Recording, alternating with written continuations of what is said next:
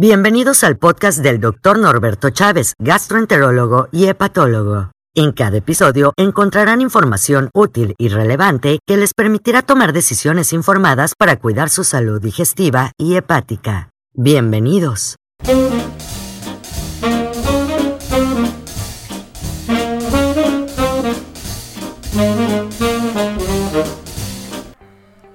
Hola, ¿qué tal? ¿Cómo están? Sean bienvenidos a un nuevo video de Esmigastro, bueno, y también al podcast, porque lo utilizamos para ambas cosas. Y bueno, eh, como saben, en esta serie de videos lo que hacemos es darles respuesta a las preguntas que ponen en el canal de YouTube. Los invito a que se suscriban al canal de YouTube, a que comenten, a que hagan sus preguntas. Conforme vamos teniendo oportunidad, les daremos respuesta. Norberto Chávez Tapia, es gastro, lo pueden encontrar en YouTube. Se suscriben y perfecto. En esta ocasión es un un comentario un poco largo, así que vamos a leerlo, sobre un video que tenemos que son las complicaciones del esófago de Barrett. El esófago de Barrett es, a su vez, una complicación del reflujo gastroesofágico, o se puede considerar una manifestación tardía o complicación del reflujo gastroesofágico. Te voy a permitir leerlo. Estoy desesperado, ya tengo 10 meses con una sensación muy extraña en mi garganta, como si tuviera algún plasma pegado. Luego no me deja respirar y luego me arde. Yo ya tenía gastritis por el Helicobacter pylori desde hace 13 años, pero ahora que me dio coronavirus en el mes de mayo, me potencializó los síntomas de gastritis. Y lo peor es que no tengo los recursos suficientes para tener atención médica. Ojalá alguien le pueda ayudar, ya que, bueno, mucha gente depende de él. Pues bueno, esta es una situación que está ocurriendo no solo en México, en todo el mundo y obviamente en, en países en desarrollo es mucho más grave. La falta de acceso a servicios de salud porque todos los servicios de salud están vertidos hacia coronavirus, entonces obviamente pues, hay, hay un desabasto tremendo. Ahora bien, hablando un poco de las circunstancias que comenta este paciente en el video de las complicaciones del esófago de Barrett, bueno, lo primero son las sensaciones o molestias que, que, refiere a nivel de la vía respiratoria alta o de la faringe. Esta sensación de que siente algo en la garganta, que tiene algo pegado, no lo deja respirar. Estas no pocas ocasiones son manifestaciones o atípicas o extraesofágicas de reflujo. Esta sensación de un globo atorado, por ejemplo, es muy clásica en las personas que tienen reflujo gastroesofágico. Eh, el carraspeo o el aclaramiento de la garganta es algo que también ocurre en algunas personas con reflujo gastroesofágico. Pero, y aquí en él en particular parece que esa es la causa, es debido al mismo reflujo. No todas las personas que carraspean o que tienen algo atorado, que sienten algo atorado en la garganta van a tener reflujo, de hecho la minoría. Eh, muchas veces los otorrinolaringólogos piensan que todo es reflujo, pero la verdad es que no siempre es así. En él en particular sí es importante porque tiene ardor, esta sensación de ardor que se siente detrás del pecho, que asciende desde el estómago y que sube que en muchos lugares le llamamos agruras, que el término médico es pirosis, o a veces nada más se regresa el alimento sin, la sensación de, ardor, que es la, regurgitación. Bueno, considerando todos estos elementos, lo más probable es que estemos hablando de un cuadro con reflujo gastroesofágico.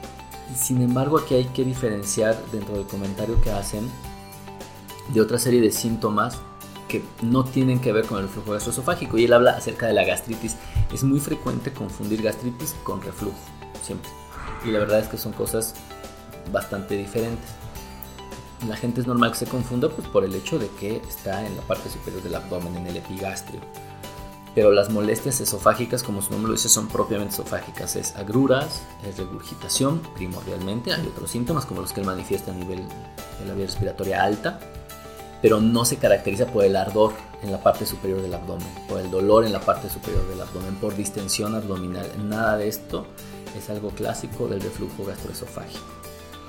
Él dice que los síntomas de gastritis, aparentemente es una gastritis, y ambos diagnósticos van a requerir una evaluación médica. No es nada más siento esto y ya es reflujo. Hay veces que dependiendo del cuadro clínico, de los datos del paciente, de su comportamiento, de los hábitos que tenga, podemos establecer un diagnóstico muy rápido y hay veces que no, hay veces que se requieren estudios endoscópicos, estudios de laboratorio, estudios de imagen, etc. Pero algo que me llamó la atención de su, de su comentario es el hecho de que a partir del coronavirus muchos síntomas gastrointestinales altos se empeoraron ¿no? en la parte superior del abdomen. Y esto se debe primordialmente a todo lo que ocurre en el momento de que un paciente tiene coronavirus.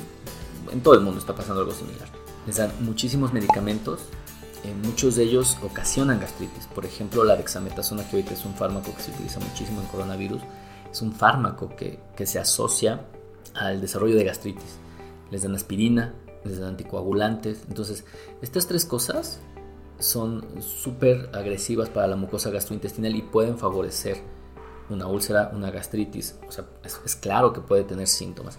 Y ese es en el mejor de los escenarios, porque en el peor de los escenarios les agregan una infinidad de antibióticos y, esto también puede molestar mucho la mucosa gastrointestinal. Entonces no es raro que el paciente pues, tenga síntomas gastrointestinales después de tener coronavirus.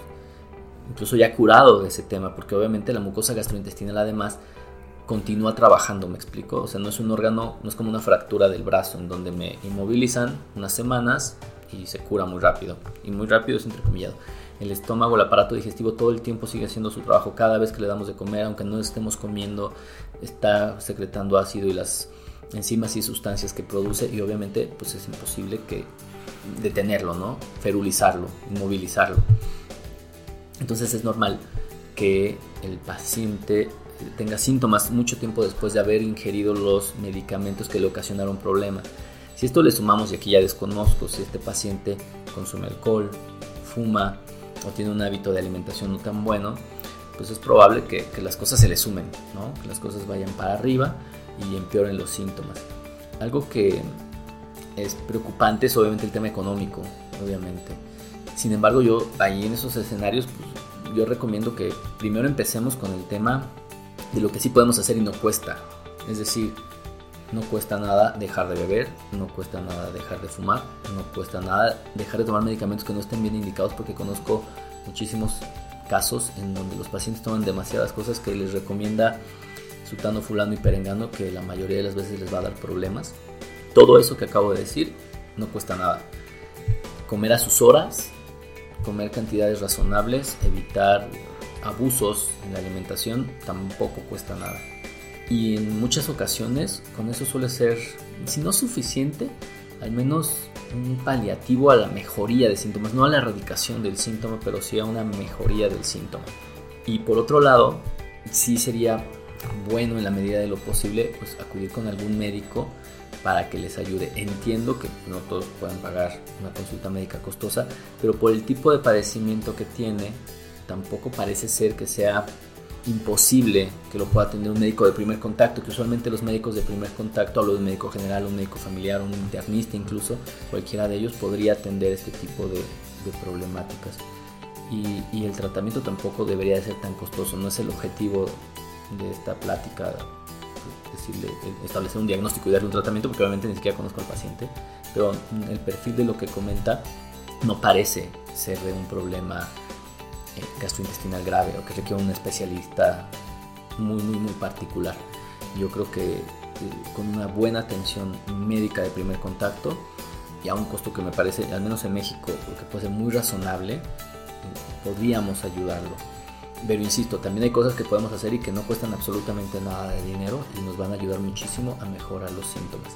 Ahora, no quisiera cerrar esta, esta charla sin pues decir que en aquellas personas que tienen síntomas distintos a los clásicos de reflujo gastroesofágico, obligadamente necesitan una evaluación médica eh, especializada en ese caso.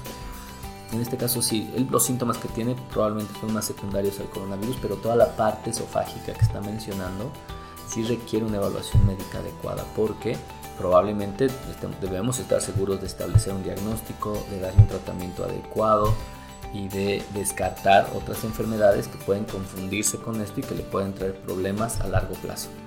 Entonces, como pueden ver, eh, no es nada más sentir alguna molestia o algo, muchas de las veces sí hay que tener cierta sensibilidad y cierto tacto para buscar entidades muy particulares, muy específicas y poder establecer pues, el mejor diagnóstico que, que, se pueda realizar. Espero que les sea de utilidad si tienen interés en cualquiera de las dos entidades, en el esófago de Barrett o en el reflujo gastroesofágico, los invito a revisar los videos que tenemos aquí para ustedes y nos escuchamos y nos vemos la próxima vez. Hasta luego.